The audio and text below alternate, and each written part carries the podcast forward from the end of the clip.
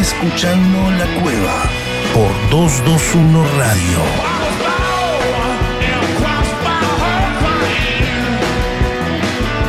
Bienvenidos, ¿cómo están una vez más aquí en la cueva? Otro jueves cobarde que pasamos aquí como hace tres temporadas, cada jueves para hablar de música, para hablar de, rock. Hoy con todo nuestro plantel completo, como venimos siempre, el doctor Fernando Garay, Santiago Patiño y Axel Velázquez. Han tenido asistencia perfecta desde el programa 1, temporada 1, hoy programa 25 de la tercera temporada y aquí firme junto a ustedes para contarles un poco de historia de la música y, del rock. Pero también hoy vamos a tener una linda entrevista con Juli Pozzi, que es integrante de Headers, esta obra musical que va a llegar el próximo 14 de octubre aquí a la ciudad de La Plata, en el Teatro Coliseo está dirigida por Ferdente. Hoy vamos a estar hablando con ella, con Juli Pozzi, de, de lo que va, de que viene esta gran obra basada en una excelente película, pero bueno, no quiero spoilear nada más, y vamos a esperar la entrevista que en un rato tenemos con ella. Hoy 5 de octubre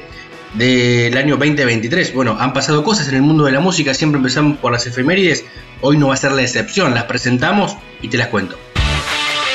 ¿Querés saber qué pasó un día como hoy? Efemérides. Efemérides. En la cueva cultural. La cueva.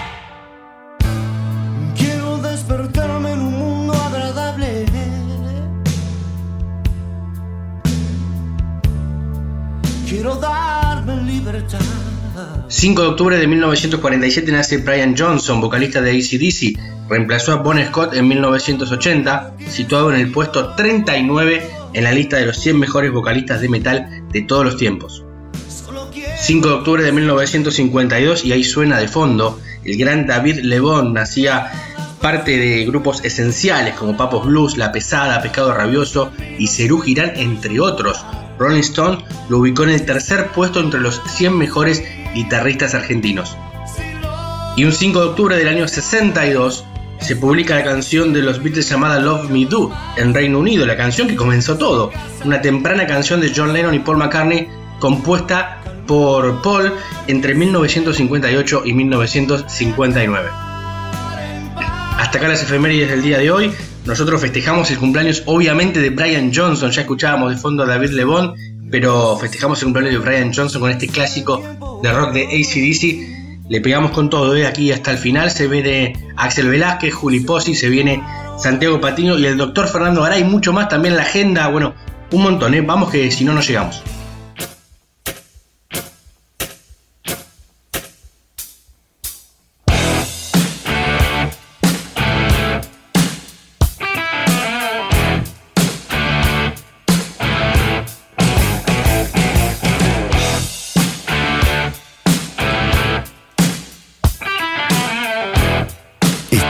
Escuchando La Cueva. Animate a entrar.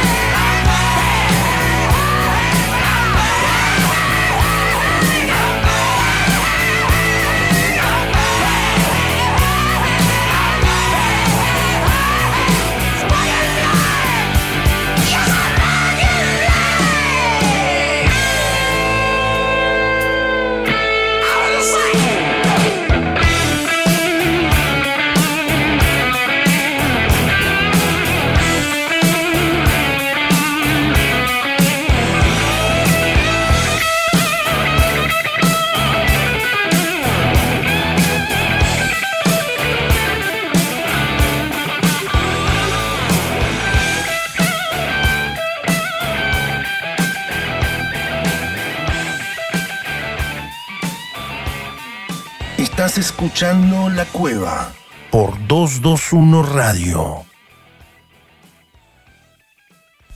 Hola, ¿qué tal? ¿Cómo están? Sean bienvenidos una vez más aquí a La Cueva Radio. Les saluda como siempre Axel Velázquez desde México y me encuentro otra vez con ustedes como cada jueves para hablar de música. Hoy quiero hacerles un especial acerca de Janis Joplin, puesto que acaba de cumplir este 4 de octubre un aniversario más luctuoso de su fallecimiento. Así que hablaremos de estas canciones, estas joyas ocultas, que mm, pues vale la pena tener en cuenta de ella ya que son canciones no tan referidas pero son increíblemente bellas, muy muy buenas. Así que vamos a dedicarnos a hablar de estas joyas que no son las más famosas ni las más conocidas de Janis, pero de sus canciones que se pueden disfrutar siempre y cuando conozcamos su contexto. Así que sin más preámbulos, los dejo con las joyas ocultas de Janis Joplin. Bienvenidos a la cueva. me, baby. Give me time, give me time, mm. I heard somebody say, ah, the older the grape, sweeter the wine, sweeter the wine. Oh, my love is like a sea, baby. Just needs time to grow. Going stronger day by day. As the price you gotta pay. Trust in me, baby. Give me time, give me time, please, a little more time. Takes a road runner just a little bit longer, dear.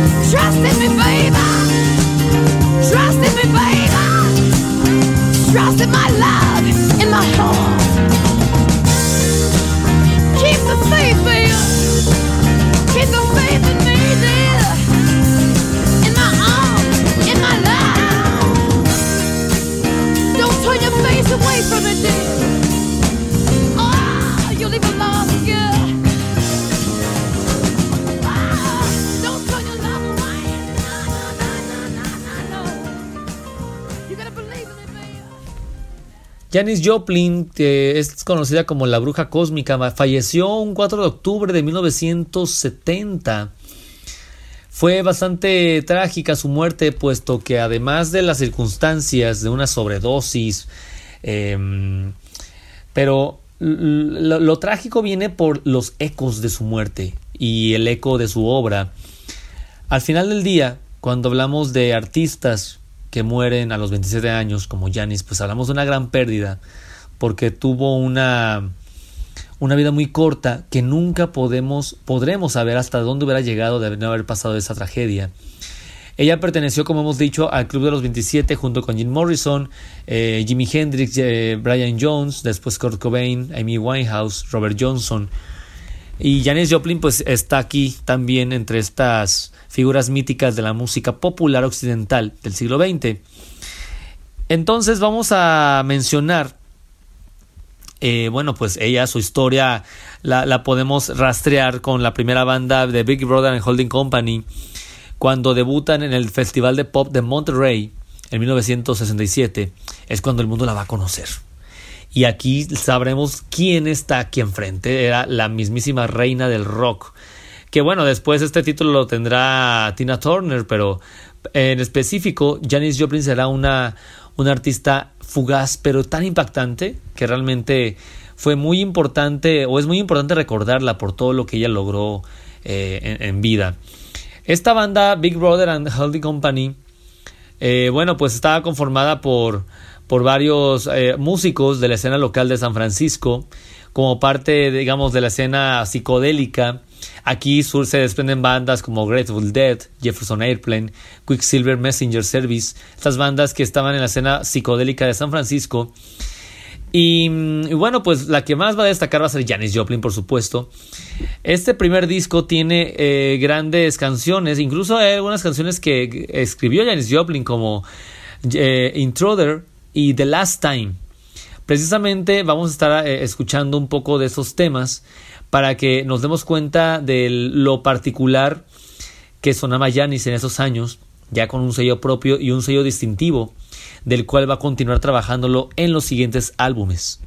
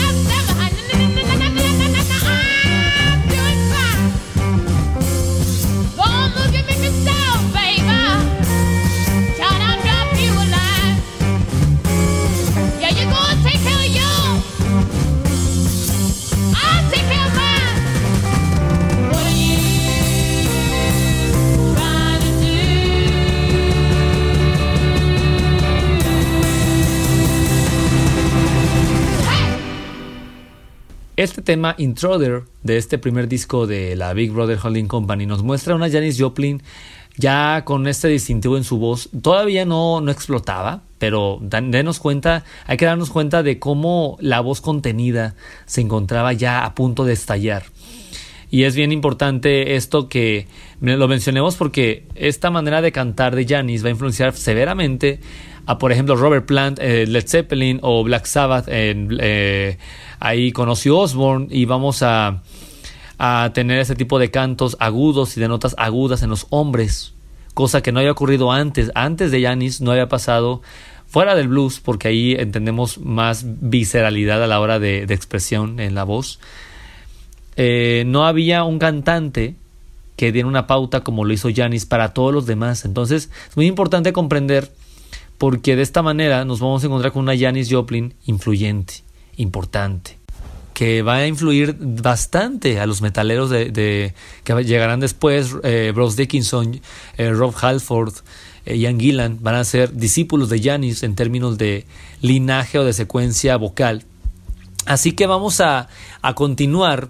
Este mismo disco tendrá eh, otros temas, eh, bueno, ya escuchamos Intruder, pero también tendremos, por ejemplo, The Last Time o Down on Me. Esta última canción es donde nos encontramos uno de sus primeros éxitos que tuvieron en los Estados Unidos y que se, va, se lanzó en el verano del 67, justamente eh, en el verano del amor, este fenómeno en el cual se caracterizó por las consignas de amor y paz que abundaban en la época de la guerra de Vietnam. Este tema Down on Me nos va a insumergir bastante bien en este ambiente de psicodelia de 1967. Down on me.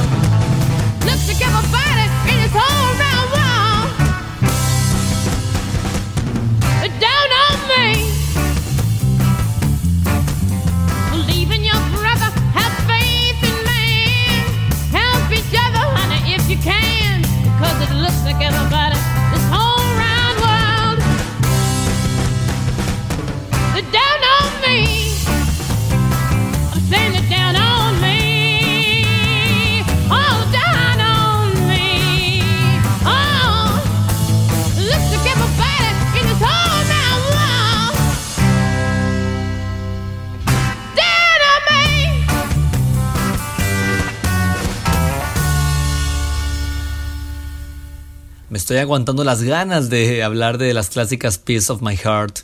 Eh, porque eh, vamos a hablar de las que no son tan famosas, hay que hacer un esfuerzo por hacerlo. El segundo álbum de, esta banda llamó mucho la atención por el hecho de la actuación que había hecho en el Monterey Pop Festival. Este tema de Ballad in Rain es el, gran eh, hit del concierto de Janis de su presentación. Cuando pasó eh, este concierto, la banda se hizo mega popular, pero fue Janis Joplin la que los catapultó. Este, este disco tiene grandes canciones, Combination in Two, I Need a Man to Love, Summertime, Piece of My Heart, Turtle Blues, oh, oh Sweet Mary, Baron Shane, o sea, hay temazos aquí. Incluso tendremos algunas canciones que quedaron fuera, como Block, Flower in the Sun, Magic of Love o Catch Me Daddy. Em, Vamos a escuchar esto. Quiero que escuchen. Escuchen esta forma, este ambiente y esta, esta sonoridad que Janis Joplin logró con este tema apenas en el segundo disco de su carrera.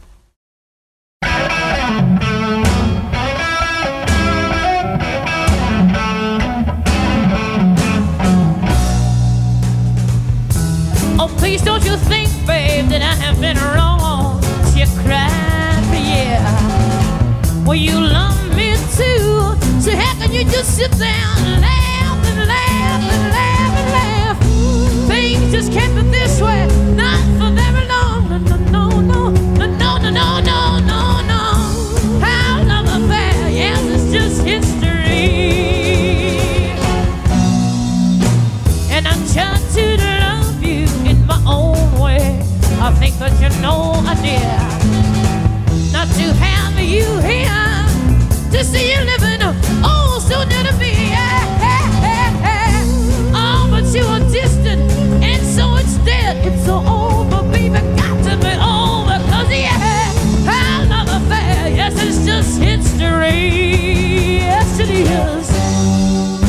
Once in a green time, a flower. Oh, fell in love with the sun. Their passion lasted for an hour, and then she wilted from her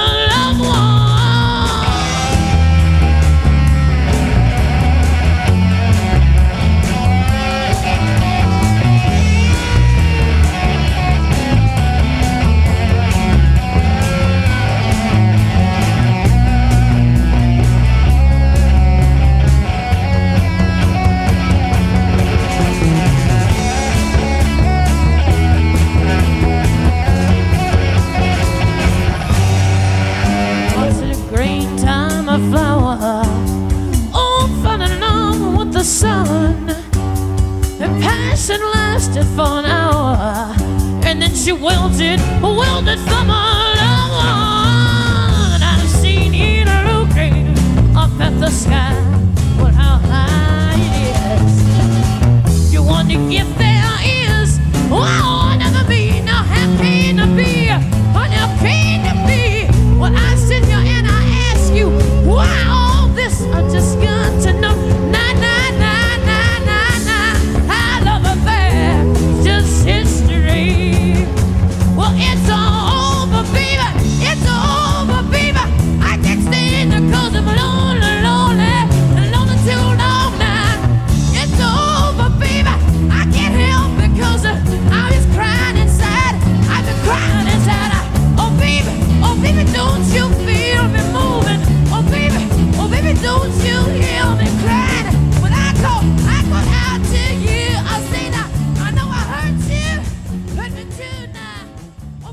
Flower in the Sun. Siempre he pensado que en esta canción se contiene mucho Janis, pero es que no es que se contenga en el sentido que no daba todo de sí, simplemente que su voz era tan potente que solamente hablar se escucha una gran potencia, nada más cuando hablaba. Era bastante mm, importante, evidente estas capacidades vocales. Es que en serio es. eh, eh, sorprende mucho. Sobre todo también tomando en cuenta la parte de la segregación racial de la época. Era un poco común que los blancos cantaran blues así. Esto, bueno, es, es parte de la influencia larga, larga que hay que deberle al blues porque formó parte de la formación musical de los Estados Unidos en un primer momento. Todavía lo sigue siendo. Esos guitarristas como John Mayer, em, Joe Bonamassa con Beth Hart, o sea, todo lo que se está haciendo ahí es bien interesante cómo han logrado em, mantener el blues vivo y todavía mantienen una, una esencia, un espíritu que en verdad que, que es parte también de lo que Janis va a hacer el legado, así que no olvidemos también esta parte. Después, eh, bueno, cuando llega el éxito, ya es Janis ya solita, o sea, ya se separa de la Big Brother Holding Company eh, y se va a convertir a la postre en la icono hippie de la contracultura de los 60 como lo va a llegar a ser. Y es cuando llega su, a su carrera solista, que consta básicamente de discos en vivo. Tendrá bastantes recopilatorios y uno de estos, eh, esas canciones que son joyas, que son de las pocas referidas de Janis. Digo, los que la conocen bien seguramente ya, ya conocen ese tema. Esta se llama Cosmic Blues.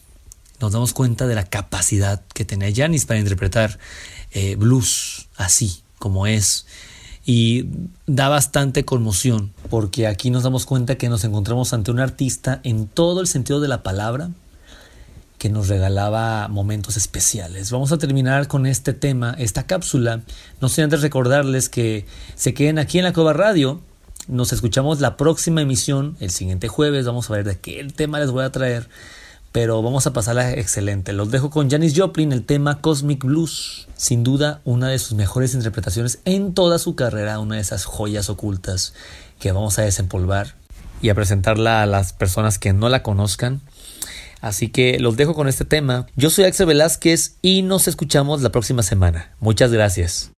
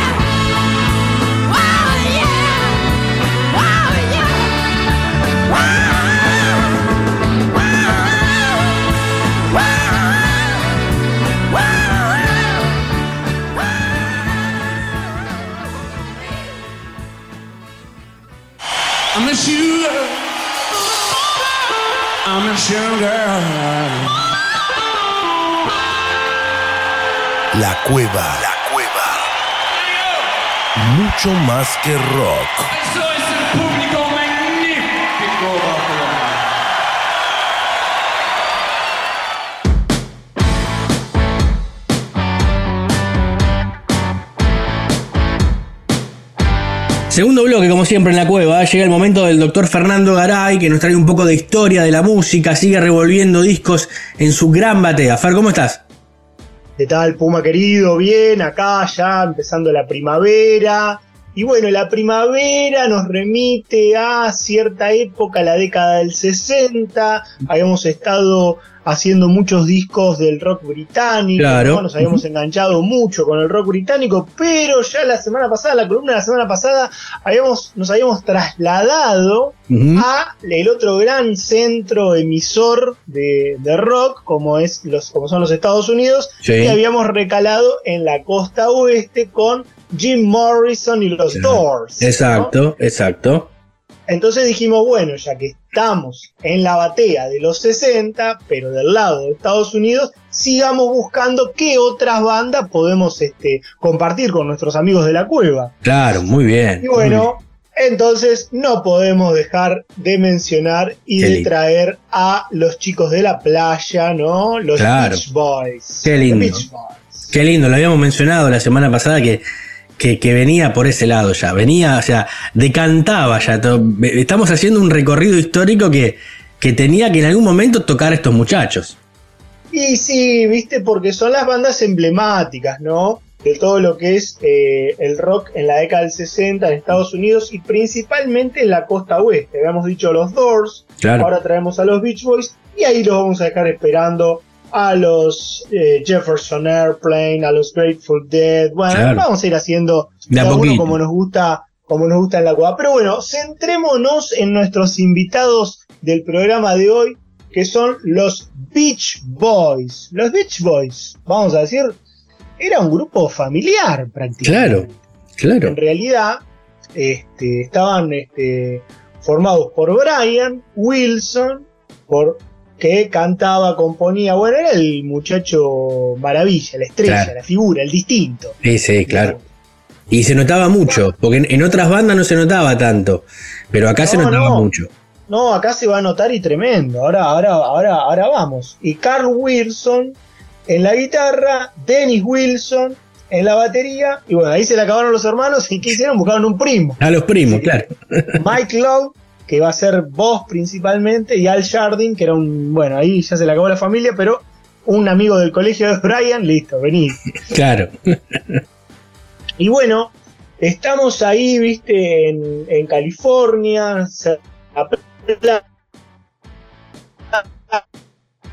tiene muchísimas playas, Claro. y, y- y- y ellos son de ahí, viste. Mm. Entonces, eh, eh, eh, eh, eh, había mucha influencia a... No, no eran practicantes del surf No. específicamente ellos, salvo Dennis, el baterista, Mm. que sí era uno de los que practicaba el surf. Después, bueno, para las fotos de época, para las Claro. capas que yo, van a agarrar las tablas este, típicas del surf como parte de la, de la estrategia comercial del Mm. Y sí, claro. de, de la banda. Y no, ¿no? no solamente para la foto, sino había canciones también que hablaban de eso, ¿no? Por ejemplo, Surfing no, no había, no- había- no había era canciones. Todo era todo. sobre el surf. Era, era, había que, que- que atrapar a ese público. Bueno, eh, Brian, como decíamos, el gran compositor del grupo, este, en letras y música, era el que primero eh, arranca con esto y decía, bueno, ¿cuál va a ser la temática? Y Dennis, que era el que sí practicaba surf, dice, mirá, dice, está toda la gente joven, dice, está practicando surf, está lleno este, de chicos y chicas en la playa, dice, ahí tenés una temática. Claro. Bueno, cuestión que empiezan con canciones y canciones y canciones dedicadas al surf y bueno, y discos y les va muy bien, venden mucho, tienen muchísimo éxito. El primer disco, eh, Surfing Safari, sale en el 62. Claro. Surfing, fíjate los títulos. Surfing Safari, Sí. número uno. El Claro. número dos, Surfing USA. Claro. El 63. En el 63 sacan otro. ¿Cómo le ponen? Surfer Girl. O sea, Claro. era como. Era que- siempre ahí. Y, y- y otra cosa importante, porque viste, en algún momento, obviamente es- eran quienes aguantaban también y soportaban un poco las, las invasiones británicas. Pero decían como que era, era el pica pica con, con los Beatles, pero en el 62 ya estaban, o sea, ni siquiera se conocían en ese momento. Y ya estaban sacando un Claro. disco ellos. Claro, siempre había, viste, una pica y, y la industria eh, siempre quería que de este lado, de Estados Unidos, hubiera una contraparte, un contrapeso a Claro. todo lo que estaba viniendo del Reino Unido. Entonces, en algún momento la industria le creó a los Monkeys como, Sí. como a imagen y semejanza de los Beatles, que no eran talentosos, eran básicamente muy comercial, muy pop. Pero bueno, los, los Beach Boys este, sí tenían talento, sobre todo Brian, y acá me diste una- un pie muy interesante, porque por ejemplo, eh, Brian ha dicho que él estaba escuchando en Claro. la radio que había salido Rubber Soul y dijo, no, no, dice, yo, yo tengo que hacer algo como eso, dice. Claro. Tengo que dejar de hinchar con del surf y la tabla y las pibas y los autos, Claro. era por donde iba la letra, viste, siempre Sí, sí. la temática de los temas y tengo que hacer algo más volado como estos flacos, ¿viste? Entonces, eh, comenzó eh, como un intento, un proyecto, Pet Mm. Sounds, de querer superar un poco a, a los Beatles, digamos. Claro. Con una cosa competitiva, pero competitiva desde lo artístico. Totalmente. Claro, claro, exactamente. Le abrieron, le, abrieron la, le abrieron la cabeza para otro camino, porque hab- hablando de Pet Sound, que es un disco obviamente de los Beach Boys, tranquilamente pudo haber sido un disco solista de, de Brian Wilson. Bueno, de hecho, mira, hay una, un tema que es Carline No que salió este, como en un simple de, de- de single de él, ¿viste? Después, porque pasó lo siguiente. Eh, toda esta vorágine de éxito y de vender con todos los discos surferos, ¿viste? Claro, Los hizo vender mucho y, a él también la industria y las compañías, ¿viste? Eh, las corporaciones le empezaron a requerir mucho, ¿viste cómo es? ¿Viste? Traemos sí, más material, sí. traemos más material. El loco Claro. se sintió muy presionado y comenzó toda una etapa de deterioro de su salud mental de Brian Claro. Wilson. claro. Eh, comenzó a, a ingerir sustancias, esas sustancias le generaron algunas adicciones o unos Sí. desórdenes mentales, sufrió ataques de pánico, le dijo a los otros, no, yo ya no viajo más, no me entro a subir más a un avión, claro. este, viste, ellos ya tenían tanto éxito que comenzaban a, este, a tener contratos para giras internacionales, viste, Sí. presentarse en Japón, viste, Claro. una cosa medio, medio como los Beatles, viste. Sí, sí, sí. Entonces llegaron a un acuerdo este, con los otros, con los hermanos y Mike Love, el primo. Mm. Bueno, Brian, vos te quedás acá, te ponemos el arenero, te pones el piano en el arenero y seguí componiendo porque, porque Claro. nos comen, nos comen los albatros, ¿viste? Claro, claro. Nadie- nosotros no se nos cae una idea, vos sos el, vos sos el crack, ¿viste? Claro. Entonces lo dejaron a Brian ahí componiendo, estos se fueron a hacer los contratos, a cumplir con los contratos, contrataron a otro flaco para que, para que se sumara al grupo, Sí. y Brian se queda componiendo el Pet Sound. Claro. Entonces él dice, bueno, dice, para hacer eh, todo este de la música voy a contratar orquesta y Mm. músicos sesionistas. Este, como es, para la, para la letra voy a, voy a contratar eh, a, a otro flaco, ¿viste? Tony Asher, que era como un publicista, ¿viste? Y dice, "Vos- yo toco y vos sentate al lado del mío del piano y, y andá tirándome, ¿viste? Sí, Ideas, sí. ¿qué te parece con la letra, ¿viste? Y así iban armando la letra entre los dos, mientras los otros seguían este, a- cumpliendo con los contratos Claro. de, las- de la gira, ¿viste? Entonces, bueno, comienza ahí a, a crear el, el- el Pet Sound, ¿viste? Y, y es como que también es como medio innovador el Pet Sound, porque habla como. No es una ópera rock, pero es un disco conceptual, en el Claro. sentido de que es toda una cosa de, de relaciones, de, de romance, de, de- cómo sería la relación, de una relación que se corta. Tiene como una. Tiene como una cosa conceptual medio integral, digamos. No Claro. es que cada tema habla Está de una cosa y el otro Totalmente. está Claro. suelto una cosa de otra. No, hay una idea Ujú. este, que lo transforma como en un disco conceptual. Bueno, cuestión que Brian compone todo el disco y caen los otros. Cae el primo, Mike Sí. Love, y le dice, Mike Love escucha dice, "¿Qui- ¿quién va a escuchar esta mierda? Le dice, dice, ¿quién lo va a escuchar? Dice, "Lo- los oídos de los perros van a escuchar esto. Claro. Porque, porque entre todas las cositas que metía, también metía innovador, ¿viste? Ujú. 66, ¿viste? Sí, Metía ladrido de perros, por Claro, ejemplo, exacto. Brian, ¿viste? sí, sí. Entonces por eso Mike Love le dice eso, este Capitol, que era la, la discográfica en Estados Unidos que los tenía, y tampoco le tiraban mala onda, le tiran mala Claro. onda, esto no, que te fuiste mucho, viste, volvamos al surf, en el que lo que nos da de comer a todos. Claro. En todos lo miraban de costado a Brian. Sí, sí, sí. Brian se rayó, se rayó mal. Mm. Cuenta la leyenda que llegó una grabadora a la reunión con los empresarios de la corporación. La, la grabadora tenía grabada ocho frases que él había grabado con, con el cassette. Sí. Les tiraba, sí, no. Sí. Así, viste. Todo así. ¿viste? Qué locura. Eh, no quería, no, porque no quería ni hablar con los tipos. Claro, Así claro. que les tiraba, les tiraba el cassette, viste. Qué locura. Este, este te respondía con el cassette, pero era posta. Era No era posta. que te dice, se puso el cassette. No, Claro. este era posta. Brian te tiraba el, el cassette. Encima, encima tenía que poner play y tenía que rebobinar si quería lo mismo. Era Claro, todo, para decirle sí o no y engancharlo que Claro. estaba grabado. terrible. Este, así que bueno, le dice eso Mike, el primo le tiró toda la mala onda y Brian no contento con eso, ah, buenísimo, claro, le pongo Pet Sound, sonido de mascota. Sonido de mascota. Claro, lo- porque el otro te- le tiró esa, la de los perros, ¿viste? Mm. Así que bueno, eh, en realidad esto sale en el 66 y el 66 era como que estaba, viste, pensemos un Mm. poco.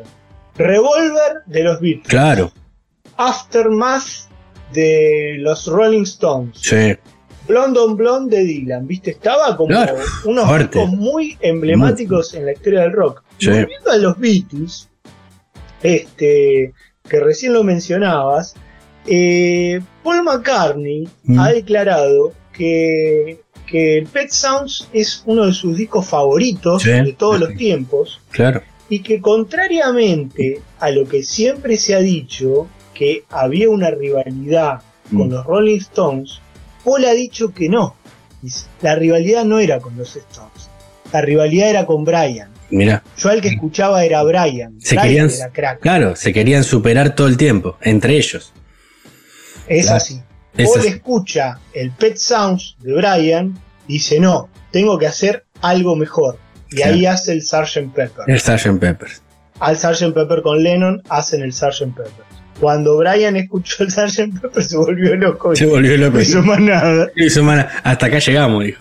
Sí, Qué en locura. realidad hizo uno que se llama Smile, que lo vamos a dejar para otro programa, Sí, que después salió muchísimos años después porque Brian ya entró en una vorágine que estaba muy loco, Mm. muy loco, pero siguió haciendo música y el Smile está buenísimo también. Lo, Sí. vamos, a, lo vamos a hacer en otro, es un gran disco. en, en otro programa. Y bueno, eh, músicos sesionistas, aparece vibráfono, flauta, clave, Claro. violín, instrumentos. Locura. Mira, ahí, ahí- ahí va, ahí va sonando, ahí va sonando de fondo uno de los clásicos. Que Bueno, en ahí va, disco. muy bien. terrible. Como siempre, nuestro, nuestro operador que nos ayuda a colorear la columna y el Good Be Nice, ¿viste? Temazo, ¿viste? Temazo. Porque, que- que- porque es, tenían los, los Beach Boys, ellos eh, eh, de esos grupos de que cantaban entre varios, ¿viste? Claro. Tipo coro, grupos vocales, bien los de chicas y Sí, los de hombres, ¿viste? Como el de Homero, claro, por botones. claro. Ellos, ellos, voca- vocalizaban, ¿no? En distintas, en distintos tonos, eso, tonalidades así, y- y, se va notando la diferencia de las voces. Terrible. Claro. Entonces eran fanáticos de eso y ahí Brian engancha la onda para estas armonías vocales que eran también otra de las cosas que a Paul, Mm. Paul McCartney lo volvía loco. ¿viste? Los Claro. Brothers, el grupo de hermanos, que siempre hemos dicho que ha sido gran influencia Sí. tanto para Beatles como para Beach Boys. Bueno, sale el, el Pet Sounds, entonces como decíamos, en 1966 y en realidad eh, en Estados Unidos Mm. alcanzó el top 10, llegó al puesto 10, Sí. llegó al, al puesto número 2 en el Reino Unido. Se dio una cosa extraña porque eh, este es el undécimo disco. Vos la, pauta de lo que te decía antes. Del 62, Claro. que es el primero, al 66, que es el Pet Sounds, la Capitol le decía a Brian, Dale, dos discos por año. Brian, otro. Era así, Más dos o por menos, año. ¿viste? Te da, Más te da o el menos. promedio. Mm. En el 66 estamos diciendo que el, que el Pet Sounds es el, el, el disco 11. ¿viste? Claro, han sacado Eh, hasta tres, hasta tres discos en un año, que es una locura. Pensalo ahora, es una locura. Como, tal cual, como te decía, eh, los primeros anduvieron muy bien en ventas en Estados Unidos. Este anduvo mejor en Inglaterra. Claro. Pero bueno, se convirtió en un disco de catálogo, un disco que, que fue revalorizándose con el tiempo, un disco que toda la- todo- durante todas las décadas se siguió vendiendo y que 20 años después llegó a ser disco de platino. Claro. Para, para aquel que no lo sabe, de acuerdo en cada país a los niveles de venta que tienen, van, van certificando ventas. Entonces, a tantos miles de discos haces el oro, a tanto haces la plata, de plata, Claro. de sí, oro, sí. de platino, y después doble platino, triple platino. Bueno, le tardó 20 años en ser platino, pero, pero llegó. Pero también fue muy como decirte, eh, como que influenció a muchos grupos, ¿entendés? Claro. Como que fue muy importante para muchos grupos. En el sentido de decir, podemos hacer otro tipo de canciones, podemos armonizarlas, podemos este, sobregrabar pistas, superponer pistas, podemos hacer capas de primero grabar Claro. una cosa y la otra. Por ejemplo, los otros, cuando volvieron del viaje, solamente metieron las voces, ¿viste? No, Sí. no tocan los otros, los que estaban Claro. de gira tocando, ¿viste? Lo hizo todo con los, con los sesionistas, Brian, Sí. como un, como un director de orquesta. Totalmente, ¿viste? claro. Como un director de orquesta sinfónica. Sí, sí. Bueno, entonces bueno, el disco conceptual este, de Brian, un genio, realmente. eh, y, un dato, de un oído, Brian Sí. tenía 6% nomás. Claro, sordera, claro. Era Claro, terrible. viste, tipo, tipo Beethoven. Beethoven. Bueno, Claro. pero en el, en el rock Brian, ¿viste? Y bueno, y Brian siguió componiendo, siguió haciendo cosas. Hay un videito muy simpático de, de- que no tiene muchos años de Brian y, y Paul McCartney cantando Sí. juntos, Sí. el, el God Only Knows, ¿viste? Sí. Eh, que por ahí ahora lo podemos elegir, me parece que sería eh, Terrible, que- para cerrar. para cierre de, de la columna un tema que, que les va a pintar perfectamente de qué va el Pet Sounds y lo súper recomendamos. Además, un dato, un, da- un dato más del disco. Creo que ahora, o sea, obviamente después está cada uno en, en los gustos, ¿viste? Pero eh, en esas listas que ha hecho la revista Rolling Stone como referencia del rock, creo que desplazó después de muchos años, que era el, Sgt. Peppers, el número uno, creo que Pet Sound eh, en la última sí, es el mejor disco de la historia del rock. ¿No? O una cosa. no es, sin- es, eh, es muy probable porque eh, cuando se hacen esas ediciones así de, de rankings, eh, Mm. figura no baja de, de los 10 discos más este, trascendentes, importantes de la historia del Claro. Siempre está 1, 2, 5, ¿viste? Siempre está en, en esos lugares. Y bueno, ya a esta altura con, con millones de discos vendidos, Mm. y bueno, ahí están ellos en la tapa por siempre dándole, dándole de, esa es la otra, dándole de comer a unas cabras, ¿viste? Claro, ahí está. que es eso también, ¿no? Porque recordamos, venimos viendo muchos discos, siempre Sí. la carita de los músicos, Exacto. mirando para un lado, mirando para el otro, tenés que poner una tapa dándole de comer a una cabra, No, ¿viste? terrible. Terrible. Es como innovador también en ese sentido, Sí, en lo que es arte de tapa. No, no descartemos eso. Y ahí están los Mirá, ahí están los ladridos de. Ahí los ladridos de Brian. Y justo tenés, tenés todos los, tenés todos los efectos ahí. Esto está bueno. hay botonera. hay todo, está es, la el fantasma de Brian. Es el Brian fantasma de Brian. Que nos viene a visitar. Y bueno, ellos sí pudieron hacer lo que no pudieron hacer los Floyd, que Mm. la otra vez los mencionábamos con el Piper, de seguirlo teniendo componiendo Claro. y, y los otros aportar más la parte musical. Con Brian lo tuvieron ahí y pues y Brian siguió componiendo. Pero bueno, eso, los otros discos son para, para otras columnas, para futuros capítulos de Exacto, no, no, spoile- no spoileemos lo que viene. No spoilemos más. Hagamos así, Fer. Bueno, entonces nos vamos con este, este otro clásico Sí. de, de los chicos de la playa, de los Beach Boys. Obviamente tenían que pasar por aquí en esta, en esta sección, en esta gran batea, que este recorrido de la historia del rock a través de discos que estamos haciendo aquí en la cueva. Genial, genial. Abrazo, Puma. Me quedo buscando qué otro te preparo, ¿eh?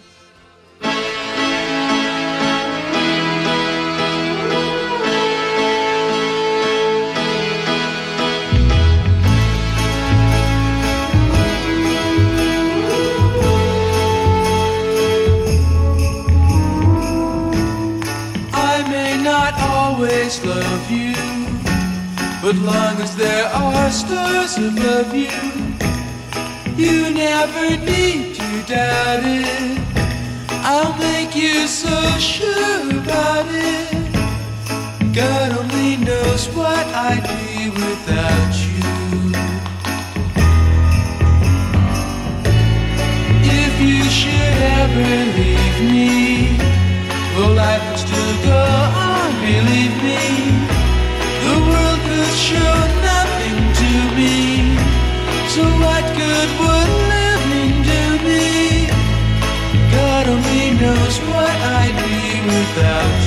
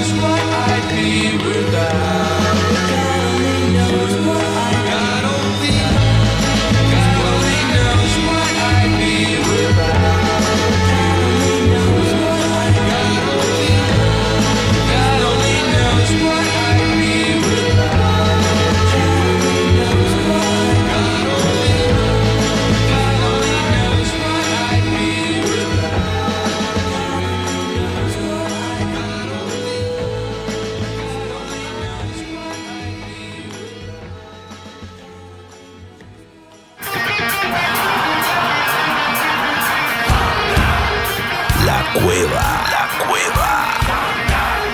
Al mal tiempo, buen rock.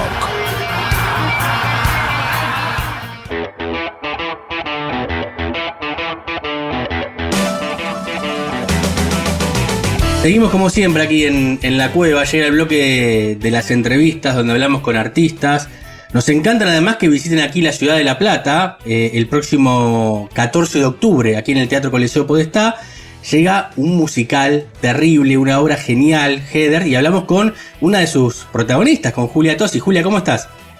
Hola, ¿cómo estás? ¿Todo bien? Bien, la verdad que bueno, imagino muy contenta de, de- de esta repercusión que vienen teniendo hace ya un tiempo con este, este musical y, y que además salir, ¿no? Mostrarlo fuera de lo que es calle Corrientes.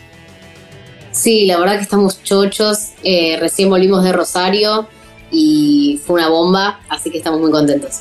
Bueno, una, una revolución musical, eh, obviamente para el que no, no conoce la, la historia, ahora vamos a preguntarte de qué va sin spoilear mucho, ¿no? Como se dice hoy en día, pero basado en, una, en una película de fines de los 80 terrible, eh, con Winona Ryder, con este, Christian Slater.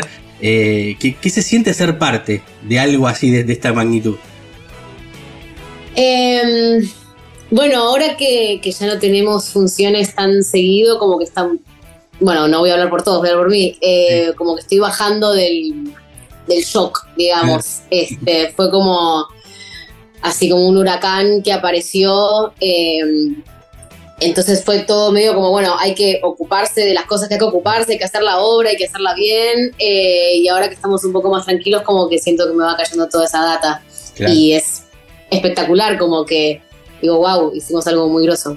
Claro, claro, claro que sí, porque además eh, toca, eh, está dirigido a un público, ¿no? A un, a un segmento que, que es durísimo, que, que- que- que es el tema de la adolescencia también, eh, y, y también cómo cada uno interpela lo que, lo, cómo lo recibe, ¿no? Imagino también la gente, imagino ustedes arriba del escenario, que también hay un ida y vuelta, ¿no? Este, con el público, pero cada uno se va lleno, imagino, de la sala después de ver algo así. Sí, hay, hay mucha ida y vuelta y mm, en general cuando salimos del teatro eh, saludamos, nos piden fotos o nos dejan algún regalo o alguna carta y nos cuentan sus, sus experiencias, este, muchos con, con el bullying o con sentirse, cómo se sienten en la secundaria. Este, así que sí, es es súper mega importante para nosotros el público y el público que nos viene a ver. em, como que termina de completar la experiencia. Claro, claro. Bueno, y, sin spoilear mucho, ¿de qué va la historia? Para el que no que, que no vio la película, el que no está al tanto del musical, que quiere sacar su entrada para, para el próximo 14 de octubre, acá en La Plata. Bueno, em, arranca con la típica mm, historia de mm, eh, yankee este, en el colegio, en la secundaria. Este es el último año de la secundaria, donde están las malas y, y lindas y, y populares y los deportistas también populares y qué sé yo, y el resto. Claro. Y cómo el resto sobrevive ese último año y bueno, eh, la historia está contada a partir de la, de la visión de, de Verónica y cómo ella sobrevive este último año y cómo quiere tratar de pertenecer para poder, eh, para eso, no sentirse sola, para, no, para que no le hagan bullying este, y terminar este año y poder arrancar su vida. Eh, y bueno, le pasan un montón de cosas. Además, eh, está bueno porque además eh, eh, también está planteado desde, desde el humor, ¿no? También de- eh, esa cosa de, de sarcasmo, de una etapa durísima para, para muchos chicos, para la gran mayoría. Algunos la pasan mejor, otros no se dan cuenta, otros la sufren demasiado. Imagino también cómo fue en tu caso tener que preparar un, un papel así, ¿no? De interpretar a, a Verónica Xavier. Eh, ya te digo, fue como un shock muy grande, entonces toda esta magnitud eh, de lo que representa Verónica para un montón de chicos no, no estaba tanto en mi cabeza. Claro. Era como, bueno, hay que hacerlo, hay que encargarse de cantarlo bien, de actuarlo bien y todo lo demás apareció a partir de las funciones. Claro. Y imagino también el, el- el shock, ¿no? De, de verse en la marquesina ahí en, en calle Corrientes, agarrar el auto, pasar caminando y verte, ¿no? Eh, ahí gigante, ¿no? Imagino que es, es fuerte. Sí, eso fue fuerte, eso fue fuerte.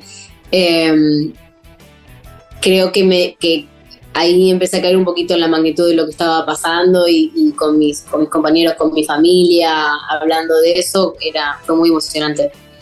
Estamos hablando con Julia Tosi de Headers el Musical, que se presenta aquí el 14 de octubre en el Teatro Coliseo Podestá. Las entradas las pueden conseguir a través de- del iPad. Se meten ahí o, o de la cartelera directamente de- del teatro.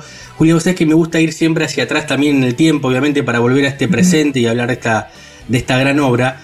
Pero vos tenés en la cabeza la, la foto mental de- del primer momento en que te relacionaste con, con el arte, con la música, con el canto. Eras muy chiquita, en tu casa se vivía todo esto.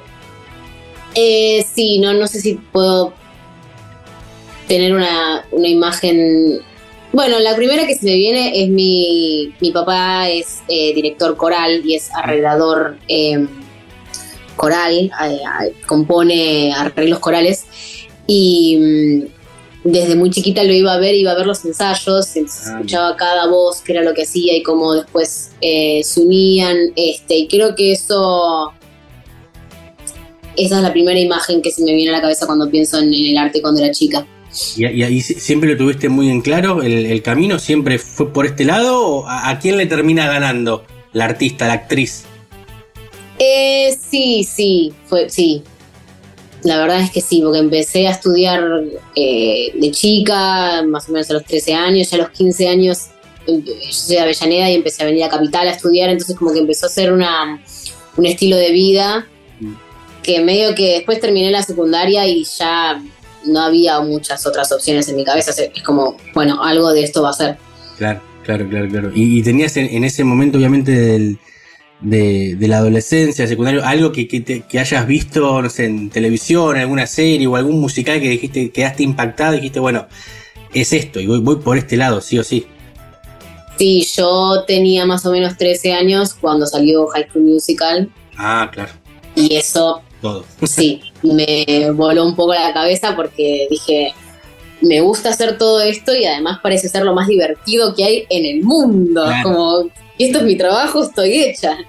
Claro, vos, vos sabés que siempre hablando con, con distintos actores, actrices, me dicen que, que está bueno desde el lado del juego, ¿no? Seguir, seguir con, con- con eso, porque es como que siguen siendo niños eternamente y, y te te estoy hablando con, de haber entrevistado, no sé, Norman Brisky, que dice, sigo jugando. Que te lo diga alguien de esa edad con tanto trayectoria y recorrido significa que, que me parece que va por ese lado también, ¿no? Lo, lo que hacen ustedes, más allá que después hay que trabajar y llenar la heladera, como siempre decimos, ¿no? Ese- eso es lo primero que se me venía a la cabeza, como Claro. que em, sí, eh, pero está buenísimo que, que cuando el trabajo aparece, por ahí lo, lo, lo más difícil es cuando no estás trabajando y ahí es donde no es divertido, digamos, pero cuando estás trabajando, eh, tratar de volver a reconectar con eso es, es esencial. Claro, claro, claro, obviamente. Sí, imagino también por el tema de, de- del artista sin el trabajo, es duro también los, los fantasmas que, empiezan a rodear la cabeza de uno, ¿no? Decir, puedo con esto, voy por este lado, hasta que aparece una oportunidad y hay que aprovecharla.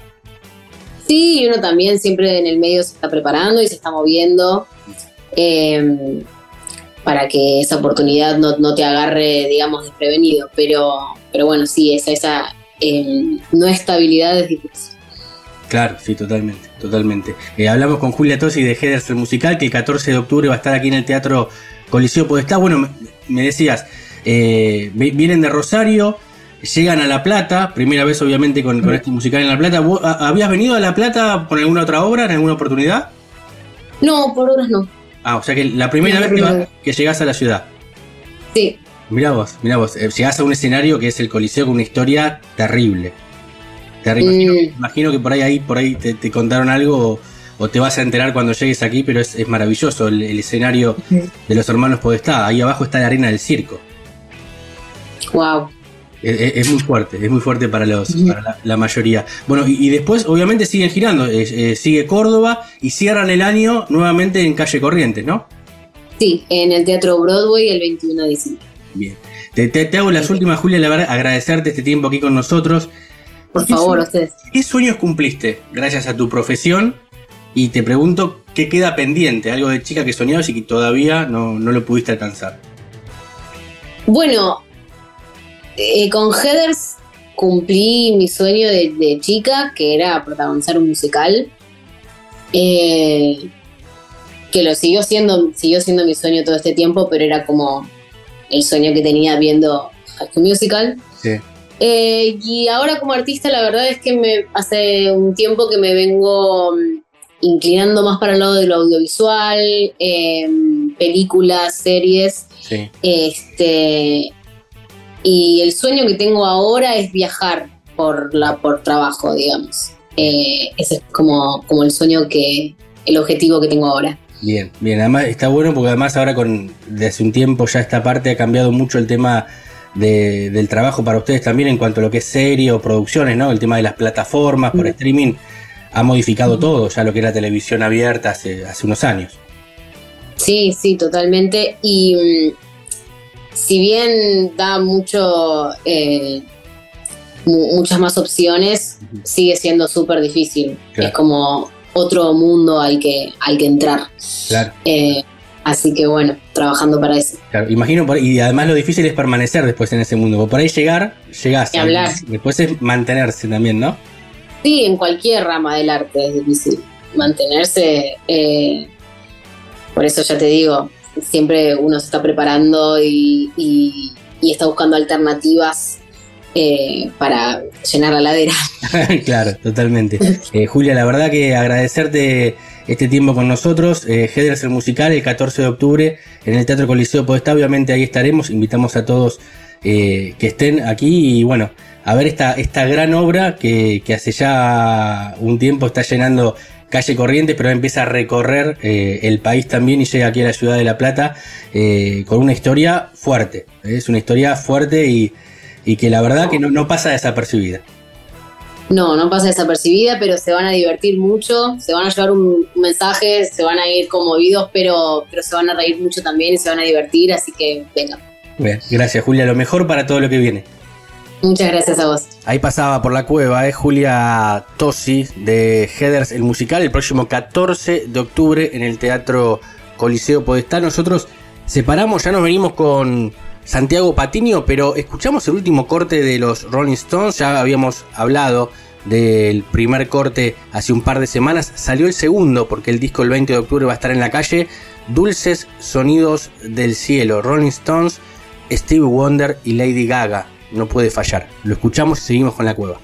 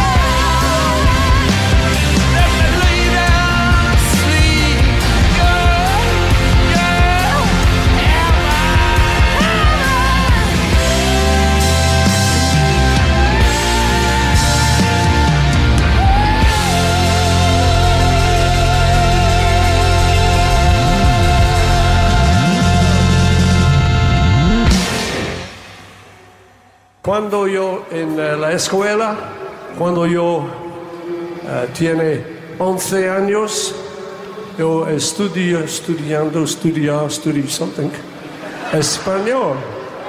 Naturalmente, amigo, sí. La cueva, la cueva. No somos iguales al resto. Y te vas a dar cuenta. And this is what I learned. Tres conejos en un árbol tocando el tambor. Que sí, que no, que sí lo he visto yo.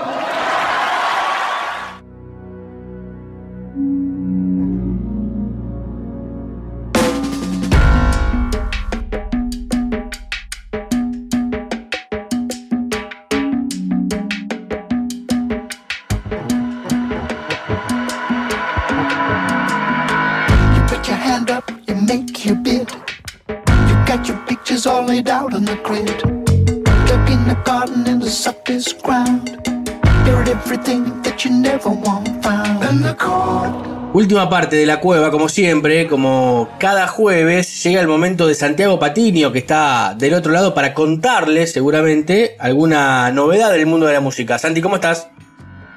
Buenas noches, Puma, queridos oyentes. Sí, historias, resúmenes, pero novedad, porque hay artistas que a veces se quedaron a mitad de camino, lamentablemente, por el, el poco éxito, la poca repercusión que tuvieron, y otros que pasaron a la historia, y otros, otros tantos, que no, no son, no son muchos, que no solo pasaron a la historia y son ya grosos y grandes, sino que al día de hoy, con más de 70 años, siguen trabajando y siguen preparando un nuevo disco, como es el caso de Peter Gabriel, ex cantante de, de Genesis y que también desarrolló su carrera en solitario, que prepara un disco para finales de año y este tema que escuchábamos, de Kurt, es parte de uno de los sencillos que ya lanzó hasta el momento. Mirá vos, qué lindo. Qué lindo cuando estos artistas siguen produciendo música nueva, ¿no? Que no se quedan con los clásicos. Peter Gabriel podía tranquilamente, con los discos que sacó en la década del 80, del 90, algunos también en, en este siglo,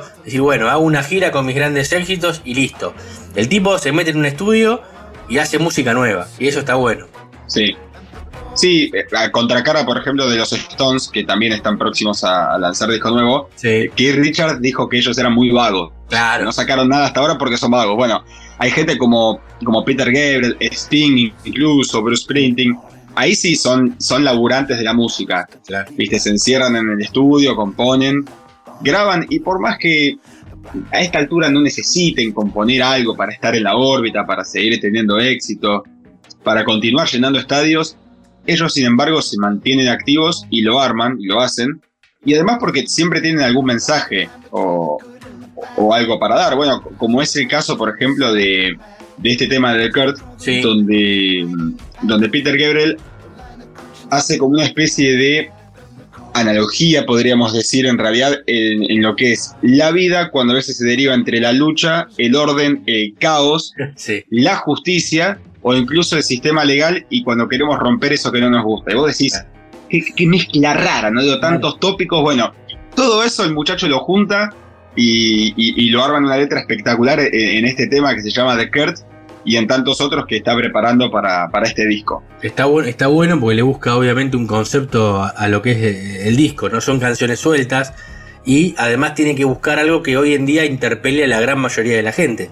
Ahí seguramente al- alguno va a hacer referencia de alguna de las canciones y las va a terminar tomando como propia. Lo, lo que sí notaba en esta, en esta canción que, que escuchamos es eh, el tema de la, de la percusión, ¿no? El tema de los tam- tambores. Eh, en realidad su- suena muy raro eh, para el lado de Peter Gabriel, ¿no? Más allá que ha hecho Sí. muchas cosas en su vida, con Genesis también, después como solista, pero es como que, que el tipo siempre quiere innovar. Sí, es un álbum, o por lo menos lo que se, se escuchó hasta ahora, está como en una especie de época de, eh, de música creativa, ¿no? Como en Tabelo fue eh, en la época hippie, ¿no? De los 70, donde, donde surgían eh, bandas de rock eh, progresivo como Yes, Crimson, Pink Floyd, y vos decís, ¿qué es esto? Esto es música experimental. Claro.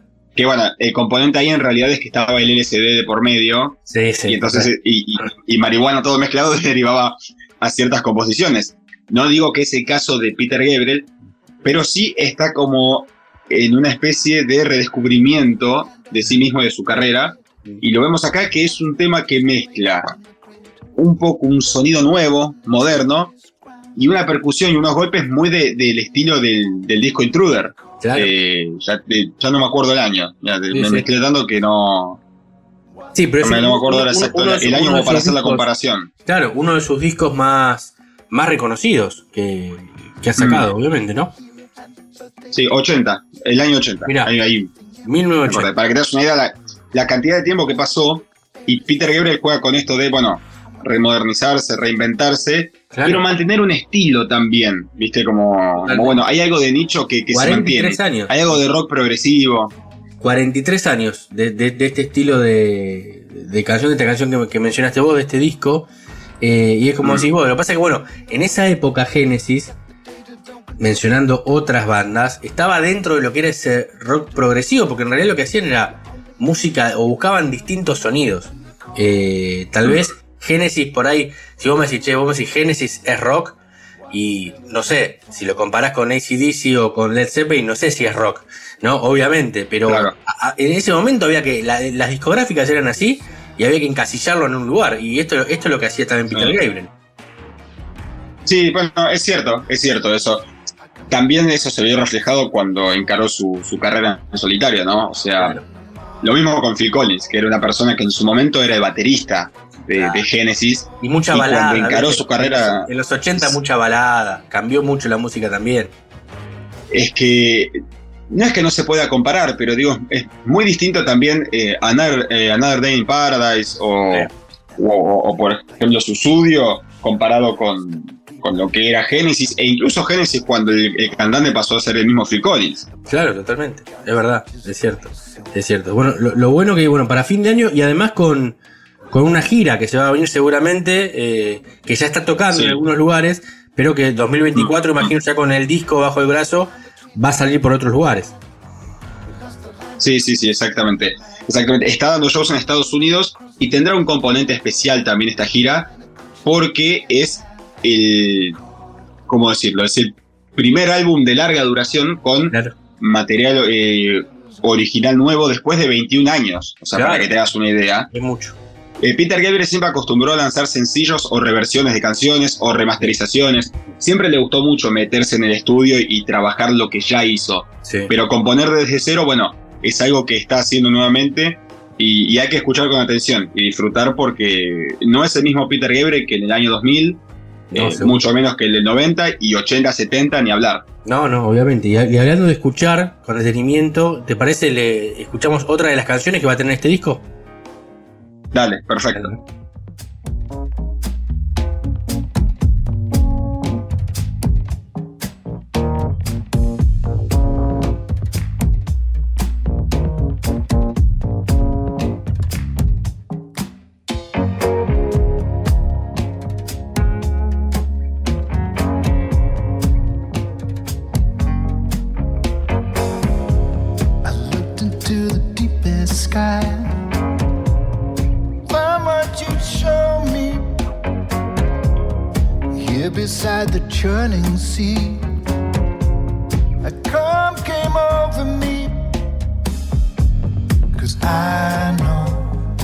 This is home. Home is where I need to be. I know you are my home. Running down these roads of Bueno, esta, esta yo te dije en la previa, a mí me parecía, después cada uno la toma Mm. como, como, ¿no? como le parece, pero a mí me suena más allá de, de la modernidad que se nota en, en, alguna, en algunos arreglos, eh, algo de los 90, más, por- en algún momento me sonaba a, a Lenny Kravitz, el estilo. Mirá. A mí, ¿eh? Particularmente. Sí. Pero bueno, Sí, bueno, bueno, Lenny Kravitz es un tipo que in- incorpora elementos de donde te imagines. Por eso, Entonces, eh, por eso. sí, con, ese, con ese pretexto es verdad, es verdad, tiene similitud. Mira, lo loco es que este tema en realidad habla un poco de lo que es, digamos, eh, estar co- con la familia, el hogar, de cómo uno tiene ese sostén. Y eso es lo que trató de, de plasmar Peter Gabriel en esta canción. Pero hay un DJ muy conocido y que en cierto modo creó o estableció un nuevo estilo en la música electrónica. Se hizo muy conocido en el año 2010-2011. Que cuando Peter Gabriel lo llama, le di, este DJ le dice: ¿Por qué no te escribís una canción que hable sobre esas, esas noches en las que estás en un club, en un boliche, pero que no, no lo estás disfrutando y te parecen eternas? Y, y buscas ese lado oscuro que vos también plasmás y yo te hago los arreglos musicales. Y Peter Gabriel le dijo: Es excelente, va perfecto para el tema. Pero yo a mis 73 años no estoy viviendo eso. Yo estoy viviendo mi casa, la familia, mis hijos. Y aunque no lo crean, este DJ es Skrillex. Mirá nada vos. más y nada menos. Que imagínate lo que es que Peter Gabriel te diga. Todo bien, maestro, pero no es por ahí. Haceme los arreglos, pero no por el lado que vos dijiste. No hacemos por el lado del boliche, esto, This is Home, ¿no? Se llama esta canción, E- e- esta es mi casa. This is home. Es así. Exactamente, esta es mi casa. Es Esta así, casa. simple. simple. Esta es mi casa. No, no me vas a venir a joder, tengo 73 años, vos te- tenés mucha fama. No, claro. años, pero yo te tiro eh, el currículum. No, y, y Skrillex, no, Skrillex no tiene ni 40, o sea, para, para que te hagas una idea. Ahí, ahí yo creo que cuando, cuando pasa eso, viste que juntan generaciones, ahí hay que callarse y escuchar al mayor. Me parece que pasa siempre, como ha pasado yo. Lady Gaga con, con Tony Bennett o ahora con, con Mick Jagger. Eh, hay que callarse y respetar. Me parece que ahí. Sí, exactamente. Bueno, justo Skrillex había grabado también con. En realidad, no es que Skrillex grabó con, sino que en este caso se diría que The Doors o los sobrevivientes de The Doors grabaron con Skrillex para un disco de Skrillex. Mira. Donde Ryan Manzarek puso el teclado y Robbie Krieger la, la- la guitarra. La guitarra. En un tema, eh, en un estilo dubstep, como se le decía a esta música, medio como. No, no- no sé si lo escuchaban los floggers o los emo los emo que le gustaban la electrónica. Bueno, era una electrónica rara que surgió en, en- eh, electrónica de licuadora, le decíamos con mis amigos en ese momento, porque era, eran sonidos sueltos raros, viste, todos juntos. Sí, pero pegaba, pegaba mucho. Por eso te digo, por ahí, como decís vos, en estas, en estas tribus que se fueron armando a lo largo de los años, este, que ya, Mm. bueno, no sé si existen todavía. El tema de los emos estuvieron de moda hace un tiempo, no sé si siguen existiendo. Este, imagino que sí. No, pensá que, pensá que los que eran floggers, la gran mayoría pasaron a ser los estilo guachiturros. Ahora son guach, claro, guachitur. Claro, o sea, eh, mu- mutaron ahí. Claro, van mutando. Para que te des una idea. Va, va pasando el- van pasando los años y van mutando. va- bueno, va, todos vamos creciendo, ¿no? Y algunos, algunos se Sí, han arrepentido obvio, también de lo que fue. Imagino en algún momento. Sí, sí, alguna también. foto de- yo fui esto. bueno. Eh, claro, claro, y ahí decís, uy, qué, qué jodido. Menos mal que, que la, la pubertad y la madurez me ayudó, ¿viste? Claro, claro, exacto, exacto. Pero bueno, eh, lo bueno que Peter Gabriel, Gabriel, este, saca nuevo disco, que, que además quiere seguir innovando y quiere seguir mezclando y juntándose con otros artistas también, que, que eso también es, es muy bueno, ¿no? Obviamente. Y además, bueno, lanzó, Sí. si bien todavía no está el disco, ya escuchamos dos, vamos Mm. a escuchar una para el final, pero creo que lanzó alguna canción más, ¿no? Es como que, que fue soltando bastante, adelantando bastante. Sí, para que te hagas una idea, hay eh, cinco o seis sencillos ya.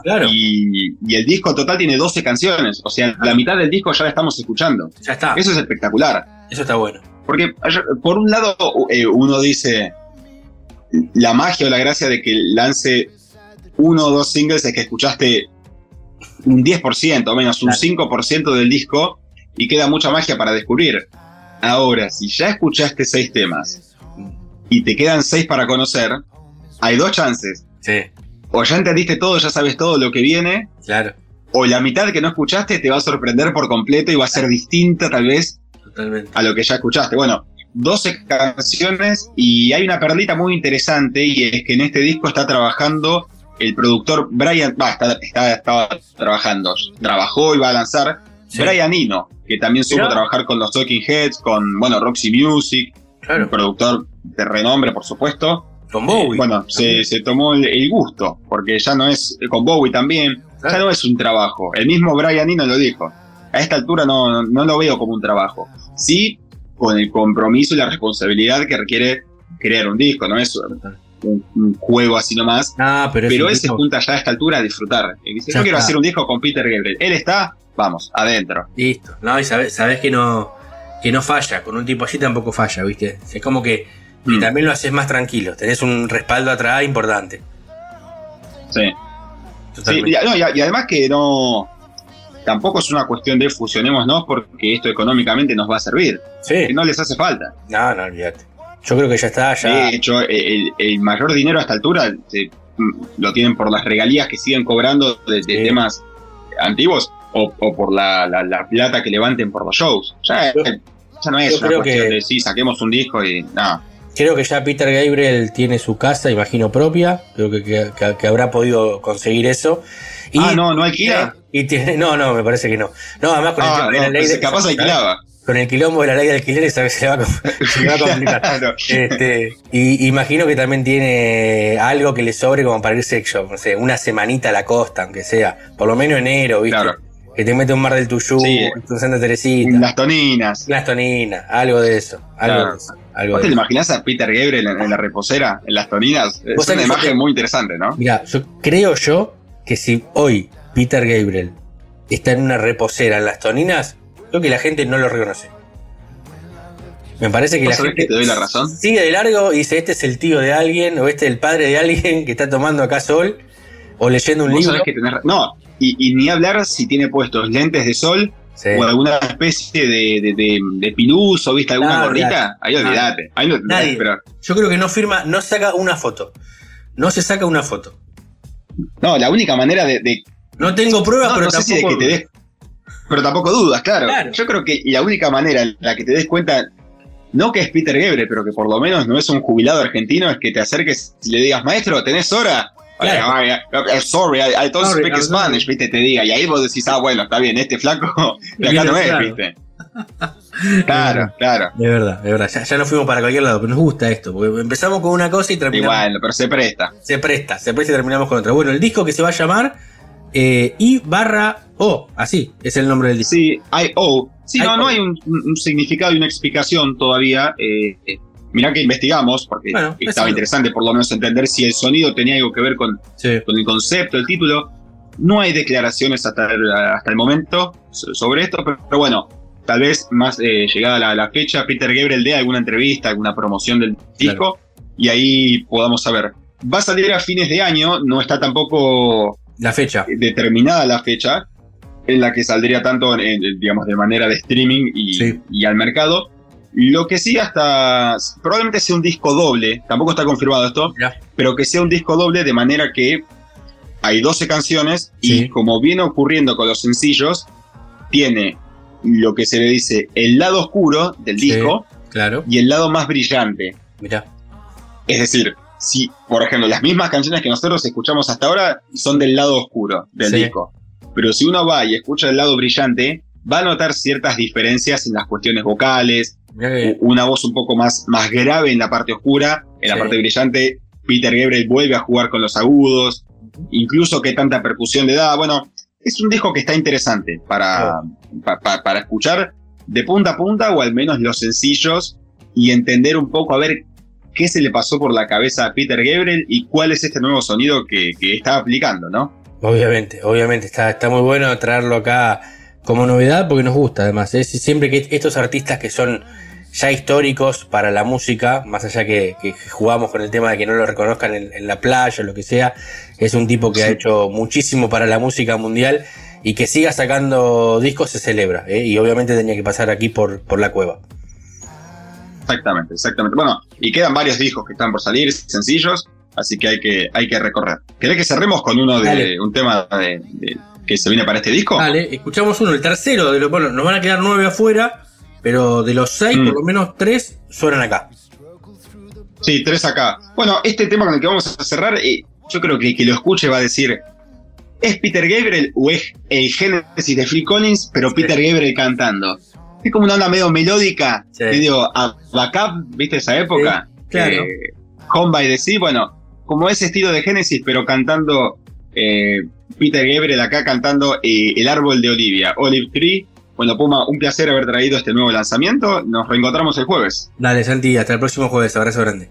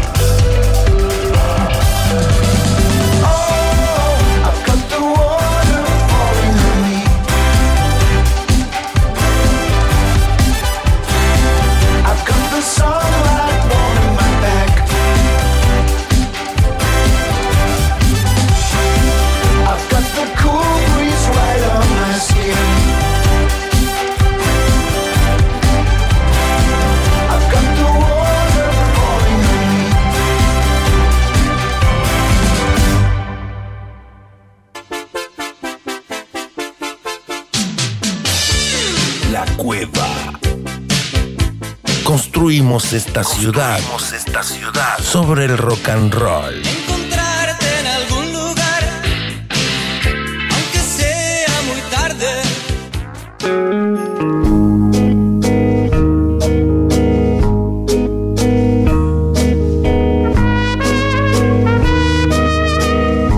Última parte de la cueva, ya estamos terminando este programa del día de hoy.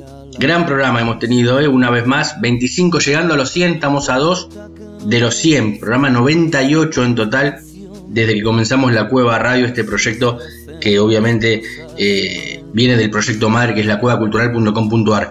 Hablando de la cuevacultural.com.ar, nuestra revista, siempre terminamos con la agenda. ¿Qué se puede hacer el fin de semana? Obviamente allí en nuestra página oficial tienen toda la agenda completa del mes, pero para repasar este fin de semana, mañana viernes 6 de octubre, Proyecto Shakespeare, 2030 en la Mercería Teatro, Bon Voyage, 21 horas en el Teatro de la Comedia, Víctor Heredia, referente de la música, 21 horas en el Teatro Metro, Delirio Rock, 21 horas en el Teatro Bar, Sergio Gonal, 21 horas en el Teatro La Nona. Y Valentín Lucena, 21 horas también en Espacio Doble T, ya llegando al día sábado, 7 de octubre, Merlina, una academia de locos a las 4 de la tarde en el Teatro Metro, Mamma Mía, el musical, 18 horas en el Teatro La Nona, Los Tabaleros a las 20 en el Teatro Ópera de La Plata, Sonoro, 20.30 en la Mercería Teatro, Nito Mestre, otro referente de la música, 21 horas en el Teatro Coliseo Podestá, El Plan de la Mariposa, 21 horas en el Estadio Atenas, Fraterno, 21 horas en el Teatro Estudio,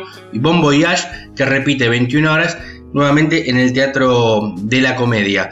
Domingo 8 de octubre para cerrar el fin de semana, Mamma Mía, 18 horas nuevamente en el Teatro La Nona, Listrata de Aristofanes, 19 horas en el escenario 40, Bon Voyage a las 20 en el Teatro de la Comedia, Coti a las 9 de la noche en el Teatro Coliseo Podestá, Lucas Lauriente cierra con stand-up en el Teatro Bar. Hasta aquí la agenda que se puede hacer en este fin de semana. Nosotros ya estamos cerrando, nos despedimos, nos volvemos a encontrar como siempre el próximo jueves aquí para hacer la cueva. Abrazo grande y chao.